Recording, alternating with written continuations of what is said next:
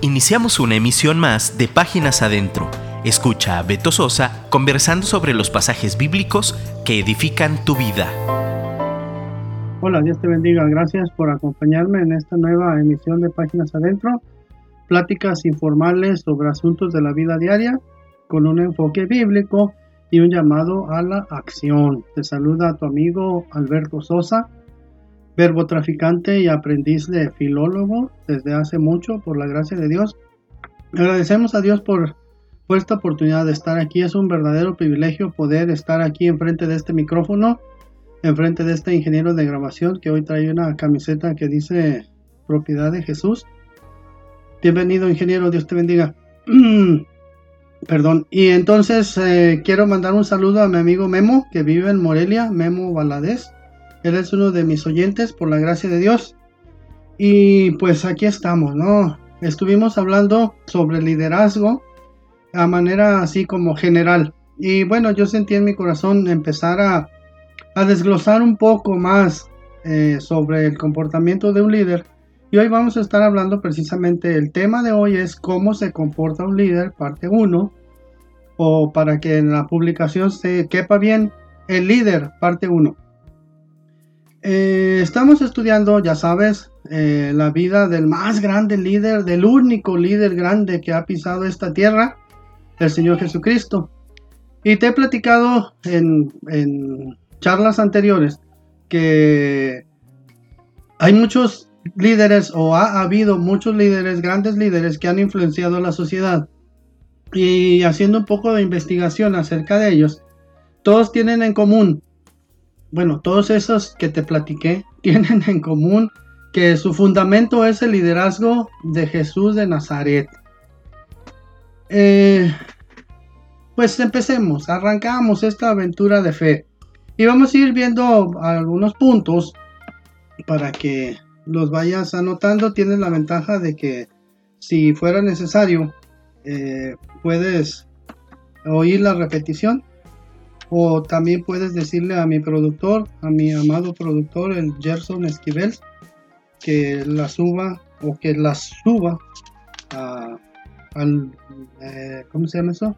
Al, uh, perdón, al podcast, eso, podcast. El podcast eh, y allí puedes darte o descargarlos, oírlos, pues. Eh, bueno, oírlos y descargarlos.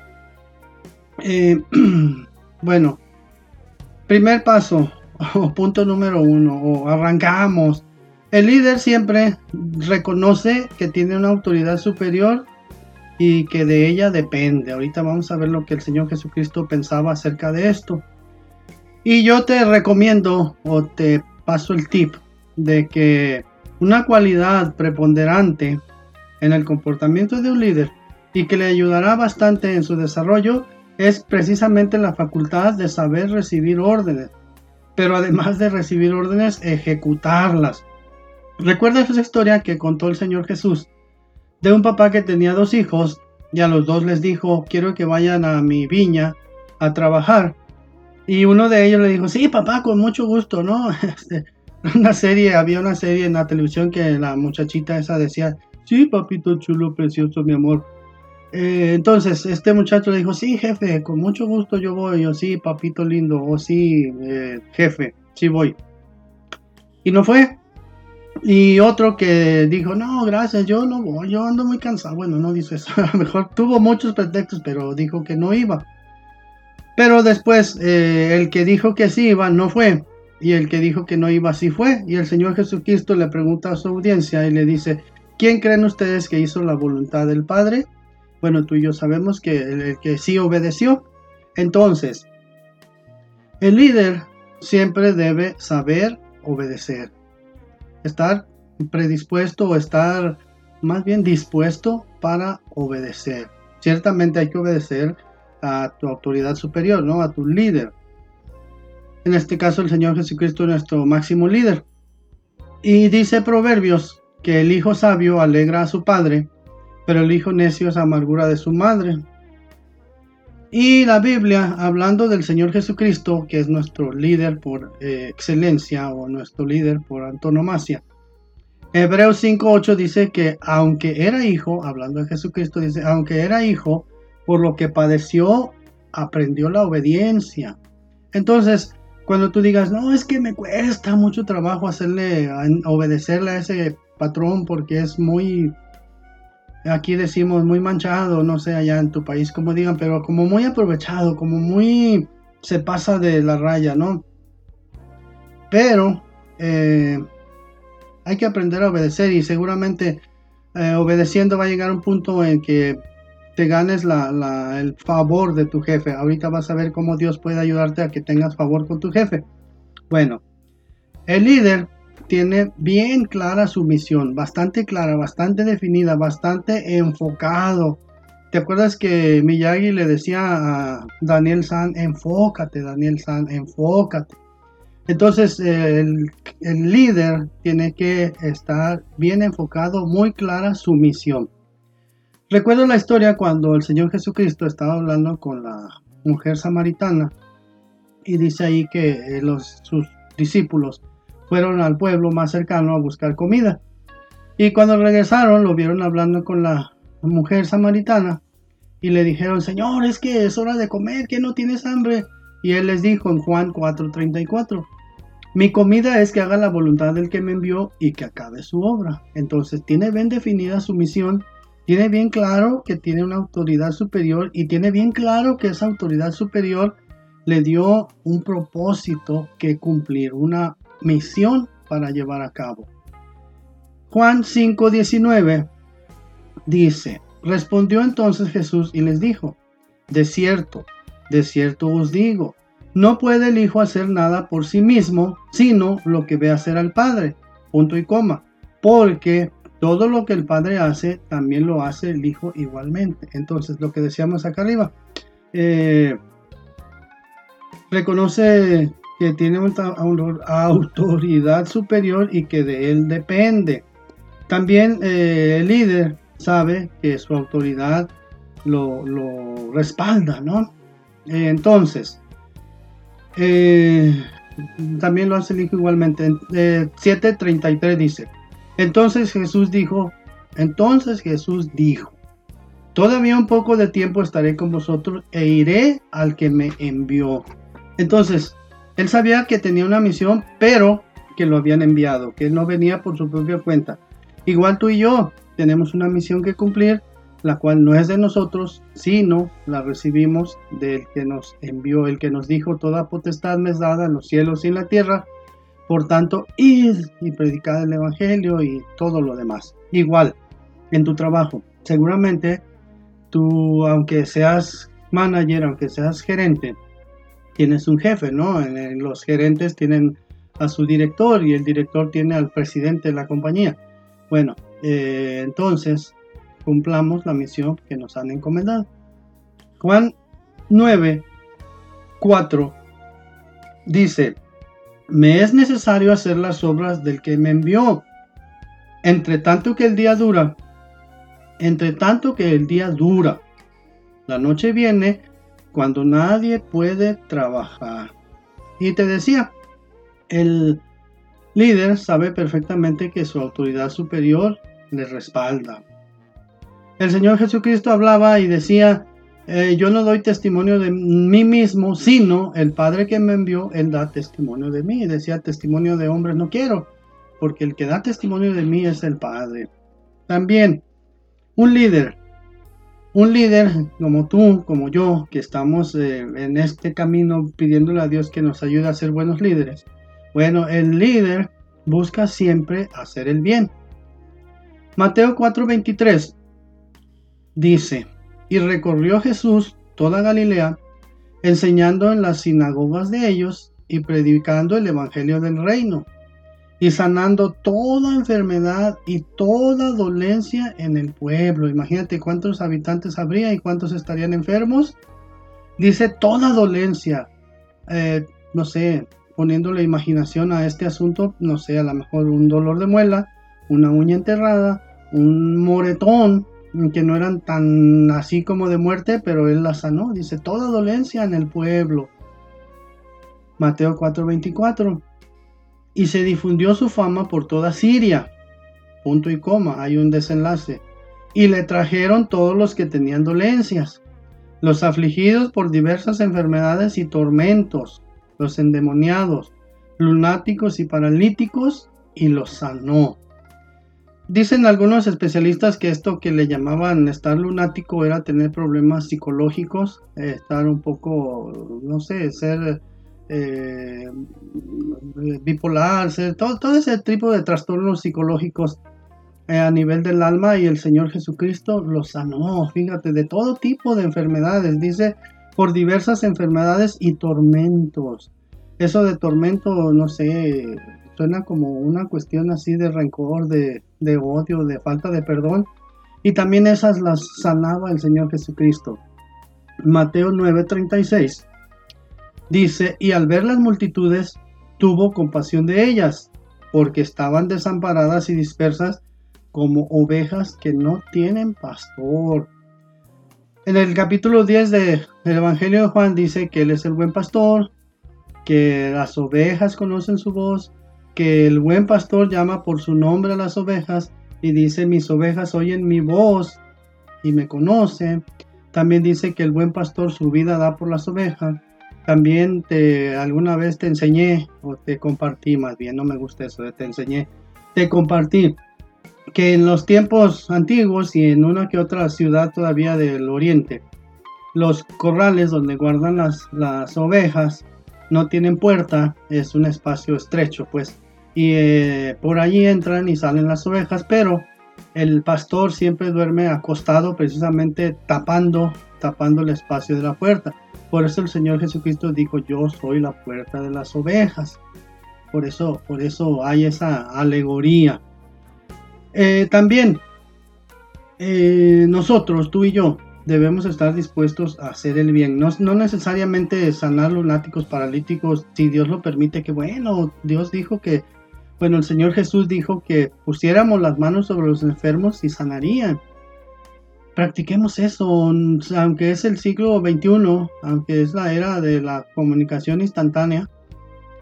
Seguimos teniendo esa facultad no por nosotros, ¿eh? no por nuestros méritos, sino por la gracia de Dios, así que hay que usarla hay que orar por las personas que están eh, inmersas en tanto problema y más ahorita con esta contingencia, con este encierro, con esta incapacidad para hacer lo que hacíamos antes, pero que también nos ha enseñado mucho. Te lo dije en, la plática anterior, si no la oíste, háblale a mi productor para que te la ponga. No, no te creas, no se puede poner así nada más, pero, pero algún día la repetiremos. Bueno, eh, fíjate, también el líder no tiene enemigos, porque siempre ora por ellos. El Señor Jesucristo dijo, le dijo al, pueblo, sabéis que fue dicho, amarás a tu prójimo como a ti mismo. Dice, y ustedes le añadieron, aborrecerás a tu enemigo. Y el Señor Jesucristo les dijo, pero yo quiero decirles que hasta tus enemigos debes, debes amarlos. Entonces, un líder no tiene enemigos, porque si tú oras por tus enemigos, al rato se van a convertir en amigos. Mira, Proverbios 16:7 dice que cuando los caminos del hombre son agradables al Señor, aún a sus enemigos hace estar en paz con Él. Entonces, si tú estás en paz con el Señor, no vas a tener enemigos. Tal vez tengas detractores, tal vez tengas alguien que no esté muy de acuerdo con tus métodos o con tus enseñanzas, pero así como enemigo no, porque yo espero que estés orando por ellos. Eh, otro punto, el líder no guarda rencor, el líder no toma represalias, el líder perdona, el líder supera, supera los obstáculos, supera las ofensas, supera mm, el qué dirán o el comentario negativo, lo supera. Hay algunos psicólogos que enseñan que, que dicen, tú no absorbas nada, que todo se te resbale. Eh, no sé cómo se llama eso en, psicología, pero, pero, pero en el Señor sí tiene nombre, no, no guardes amargura, que ninguna raíz de amargura se presente en tu vida, ¿no? Mira, te voy a leer el Lucas 8, 26, eh, te voy a leer toda la historia y ahí vamos a, hacer una especie de, de puntualización. Mira, dice aquí en el capítulo 8, desde el capítulo, desde el verso 22, dice que eh, subieron en la barca, le dijo pasemos al otro lado del, lago y partieron y hubo una gran tempestad y en esa tempestad casi se ahogaban, se morían y, dice aquí que el Señor Jesucristo reprendió al viento y las olas y cesaron y se hizo bonanza, esto es, hubo calma, hubo paz. Y bueno, siguieron su camino y arribaron a la tierra de los Gadarenos. El Gadarenos era una tierra que se llamaba Gádara. Y dice, eh, arribaron a la tierra de los Gadarenos que está en la ribera opuesta a Galilea, o sea que está enfrente, eh, eh, bueno, en el lago de por medio, pero enfrente, ¿no? Así como Veracruz en México está enfrente de Cuba, está el mar infinito enfrente o en medio, pero estamos enfrente de Cuba. Dice, y al llegar él a tierra, vino a su, encuentro un hombre de la ciudad, endemoniado desde hacía mucho tiempo, y no vestía ropa, ni moraba en casa, sino en los sepulcros. Este, al ver a Jesús, lanzó un gran grito y postrándose a sus pies, exclamó a gran voz, ¿Qué tienes conmigo, Jesús, Hijo del Altísimo? te ruego que no me atormentes, porque mandaba al espíritu inmundo que saliese del hombre, pues hacía mucho tiempo que se había apoderado de él, y le ataban con cadenas y grillos, pero rompiendo las cadenas era impelido por el demonio a los desiertos. Fíjate qué tremendo, la gente tenía miedo pasar por ahí, en el Evangelio de Mateo dice que la gente tenía miedo pasar por ahí. Eh, dice en el 30, y le preguntó Jesús diciendo, ¿cómo te llamas? Y él dijo, Legión, porque muchos demonios habían entrado en él. Y le rogaban que no los mandase ir al abismo. Y nota esto, había allí un hato de muchos cerdos que pasían en el monte, y le rogaron que los dejase entrar en ellos, y les dio permiso. Y los demonios, salidos del hombre, entraron en los cerdos, y el hato se precipitó por un despeñadero al lago y se ahogó. En eh, otro evangelio dicen que eran como dos mil. A ver, dice aquí, no, aquí no dice, eran como dos mil. Y los que apacentaban los cerdos, cuando vieron lo que había acontecido, huyeron y yendo dieron aviso en la ciudad y por los campos. Fíjate, qué tremenda publicidad negativa. Eh, ¿Cuántas horas usaron para ir en las ciudades y por los campos. Imagínate eh, cuánta gente serían los que cuidaban ese, yo creo que eran muchos, ¿no? Porque para cuidar dos mil cerdos, pues eran, no sé, no, no quiero, no tengo idea, pero no sé, mínimo 50, ¿no? 50 personas.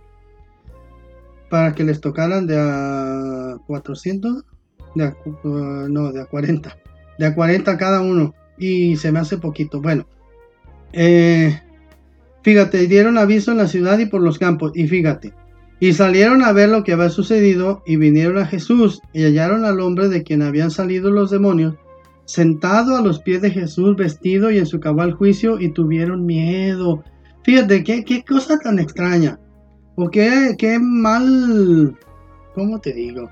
Qué mal estaba su concepto de bueno y de malo de los, de los gadarenos, que al ver al hombre vestido y en su sano juicio les dio miedo. Pues cómo. Y los que lo habían visto les contaron cómo había sido salvado el endemoniado. Entonces, cuando el Señor Jesucristo reprendió al endemoniado, había mucho público, ¿no? Eh, los, los que los cuidaban a los cerdos se fueron y el público quedó ahí. Y los que lo habían visto les contestaron cómo había sido salvado el endemoniado. Entonces, toda la multitud de la región alrededor de los Gadarenos le rogó que se marchase de ellos, pues tenían gran temor. Y Jesús, entrando en la barca, se volvió a ver. ¿Cómo que, cómo que prefieren cerdos a salvación? ¿Cómo que prefieren animal inmundo a gloria de Dios? ¿Cómo que prefieren cerdos al Hijo de Dios? Pues sí, así lo hicieron y lo echaron, le pidieron que se fuera. Y mira, eh, no dice aquí, pero seguramente si, si le echamos un ejercicio de imaginación, pues sus discípulos siempre iban con ellos, mínimo iban los doce.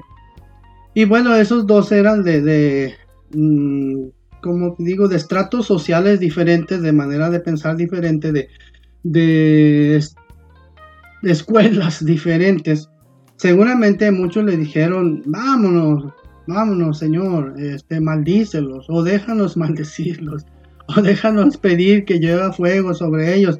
Pero mira, la actitud del Señor. Y el hombre de quien habían salido los demonios le rogaba que le dejase estar con él. Pero Jesús le despidió diciendo, vuélvete a tu casa y cuenta cuán grandes cosas ha hecho Dios contigo.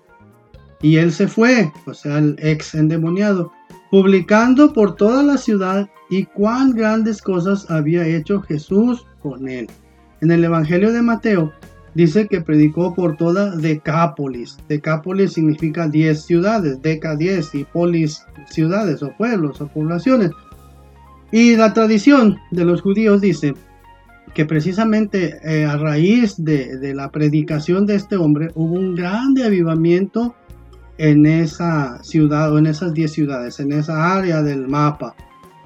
Y entonces el, el líder, el líder no guarda rencor, el líder mmm, se sacude las ofensas y actúa haciendo siempre el bien. Imagínate Judas diciéndole, Señor, ¿cómo crees? ¿Cómo crees esos pecadores, Señor? Eh, te echaron, Señor, no merecen que sean salvos, Señor. ¿Cómo crees? ¿Quién sabe nosotros qué hubiéramos dicho, no? Yo espero que le dijéramos, sí, Señor, yo voy y lo acompaño. Entonces, el punto es este. Un líder no guarda rencor. Un líder se sacude lo negativo y recuerda quién es su líder y recuerda cuál es la misión que le encomendó. ¿Por qué todo esto? Porque, eh, eh, bueno, el líder perdona las ofensas que le hacen, lo anoté aquí. El, el, líder perdona las ofensas que se le hacen y ama a sus enemigos. ¿Y por qué? Porque el líder tiene autoridad. El Señor Jesucristo, fíjate, dice, toda potestad me es dada en los cielos y en la tierra. Y luego dice, por tanto, vayan. Entonces esa autoridad que el Señor Jesús tiene, bueno, tiene todavía, pero la, mientras estaba aquí la tenía, nos la heredó a nosotros. Y fíjate, en, en Mateo 7:28 dice que, dice, cuando terminó Jesús estas palabras, la gente se admiraba de su doctrina. En el 7:29 de Mateo dice, porque les enseñaba como quien tiene autoridad y no como los escribas. Bueno, esa autoridad eh, tú y yo debemos tener la suficiente autoridad de parte de Dios y la autoridad moral también, pues para poder redarguir, para poder enseñar, para poder eh, en un momento dado reconvenir a alguien, pero debemos tener suficiente autoridad de parte de Dios, la cual se gana eh, orando, la cual se gana estando en el aposento secreto, en, comunión con el Señor, y la cual se, se, pues no se gana, se logra se logra pidiendo la unción del Espíritu Santo y de vez en cuando ayunando para tener unción, ¿no? Eh, entonces, eh, Jesús tenía autoridad, no como los escribas, y esa, esa autoridad nos la pasó a nosotros. Otro punto, el líder enseña a dar sin esperar recibir el pago. El apóstol Pablo en el libro de Hechos, capítulo 20, verso 35, dice, en todo os he enseñado que trabajando así es necesario sobrellevar a los enfermos y, tener presente las palabras del Señor Jesús, el cual dijo, es más bienaventurado dar que recibir. Si tú lees los evangelios de uno por uno y, haciendo un análisis exhaustivo, vas a ver que no aparece el Señor Jesucristo diciendo esto. Sin embargo, se lo reveló a Pablo, exclusivamente a Pablo, y gracias a Dios que se lo dijo. Y entonces, Pablo, haciendo uso de esa enseñanza de, a sus discípulos y a ti y a mí, nos dice que eh, en todos enseñado así que así es, trabajando así es necesario sobrellevar a los enfermos, lo que te decía arriba, ¿no? Unas líneas antes. Oremos por los enfermos, ayudemos al necesitado. Dice, porque con la misma medida, ah, bueno, entonces el Señor Jesús enseña a, a dar, dice que es más bien bienaventurado que recibir. Pero en Lucas 6:38, el Señor Jesucristo, Él sí allí directamente a ti y a mí nos lo dice, dad y se os dará. y hay un punto y coma. Entonces ya te dije muchas veces que después de un punto y coma hay o una consecuencia o un mandato eh, o una, pues sí, una recompensa, respuesta. Y dice, y se os dará punto y coma, que se os dará medida buena, apretada, remecida y rebosando darán en vuestro regazo, porque con la misma medida con que medís os volverán a medir. ¿Qué es eso de apretada, remecida? Bueno, eh, no sé si tú sabes, pero eh, el frijol, por ejemplo, o el maíz, se cosecha y lo ponen en costales. Entonces, eh, el Señor Dios del universo, Jehová de los ejércitos, le enseñó a su pueblo que cuando vendiera granos, especialmente, no fuera tramposo, ¿no? El, el costal tenías que llenarlo y luego sacudirlo para que el, espacio entre frijol y frijol se, redujera y le cupiera más. A eso se refiere, medida apretada, remecida y rebosando. Entonces, si tú das, ¿quieres tener, recibir de Dios medida buena, apretada, remecida y rebosando? Porque con la misma medida con que medís os volverán a medir. Te lo he dicho varias veces y te insisto, como decía el apóstol Juan, este, Dice Juan, yo, este, anciano ya, les repito esto y no me cansaré de repetirlos. Bueno, yo, Beto, ya casi anciano, eh, no me cansaré de repetirte esto. Demos, demos sin medida. No esperemos a tener la abundancia para dar. De lo que tienes, da. Y verás que se te regresa inmediatamente. El líder es manso y humilde. Ya casi terminamos. ¿eh? Es, el líder es manso y humilde Mateo 11:29, el Señor Jesucristo dijo, Llevad mi yugo sobre vosotros y aprended de mí que soy manso y humilde de corazón. Y hay una consecuencia, ¿y qué va a pasar? Entonces hallaréis descanso para vuestras almas. Ahora, eh, ¿qué hay en el alma o por qué hace tanto énfasis en el alma? ¿Por qué? ¿Qué es el alma? Me vas a decir, bueno, el alma es una parte de nuestro ser, ya sabes que estamos hechos de espíritu, alma y cuerpo. El espíritu eh, le manda órdenes al alma y el alma se las pasa al, cuerpo para que las ejecute. Y ya lo decíamos antes, cuando el espíritu no nos gobierna, vivimos en el alma y el cuerpo hace lo que el alma le dice y no somos muy espirituales porque no dejamos que el espíritu nos gobierne. Bueno, esa es otra plática. Si te interesa, le dices a mi productor también que un día la ponga, se llama Espíritu, Alma y Cuerpo. Eh, Ah, ¿qué hay en el alma? En el alma están las emociones. En el alma están los sentimientos, las actitudes y está el intelecto. Todas estas partes del alma se verán afectadas de manera favorable cuando somos mansos y humildes. Según el diccionario, mansedumbre es fuerza bajo control. Eh, ser manso no significa que seas un, dejado, que todo lo que el daño que te quieran hacer lo aceptes. No, no, tampoco, hay límites, ¿no? Sino que no seas eh, grosero, que no seas altanero, que no seas prepotente, que no seas eh, aprovechado con la gente que, está bajo tu liderazgo, de la gente a la que tú comandas. Eh, si tú eres jefe de personal, pues los, los obreros que están bajo tu mando, los vendedores, los de marketing, no sé, todo, ese conjunto de gente que siempre están en el escalafón o en la pirámide organizacional. Bueno, no sé si es pirámide, el, organigrama, pues la pirámide es otra cosa.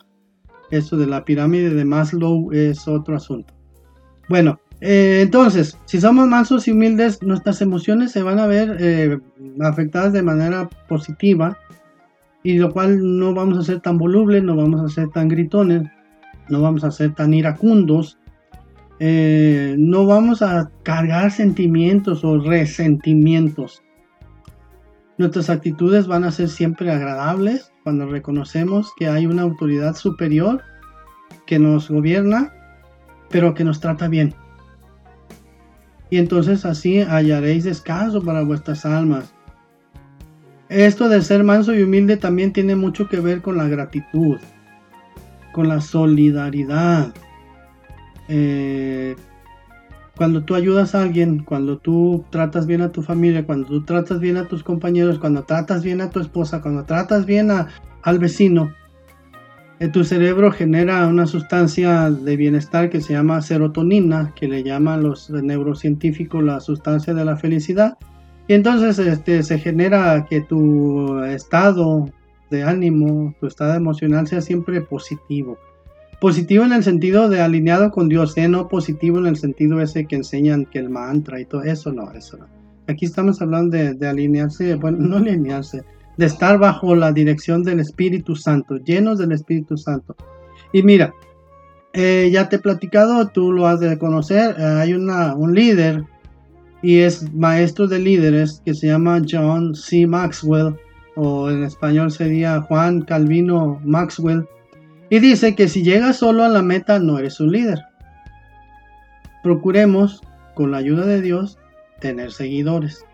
Esto fue Páginas Adentro recomiéndame con tus, bueno, a mí no, recomiendas un radio con tus amigos, recomiendas un radio con el director de alabanza, recomiendas un radio con los que recogen la ofrenda, recomiendas un radio con los que atienden la librería en tu iglesia, recomiendas un radio eh, con tus compañeros, eh, con los de célula, recomiéndanos con tus amigos. Estas son pláticas que tienen contenido, nos esforzamos, ya te lo dije, mm, quizá no somos muy eh, un gran contenido homilético, pero lo que sí te digo y te lo firmo es oración si tiene, ¿eh? te lo firmo. Entonces, esto fue Páginas Adentro, Dios te bendiga, coman frutas y verduras, nos oímos la próxima, Dios te bendiga. Escríbenos por WhatsApp 3335 890851 y déjanos un comentario. Te esperamos en nuestra próxima emisión.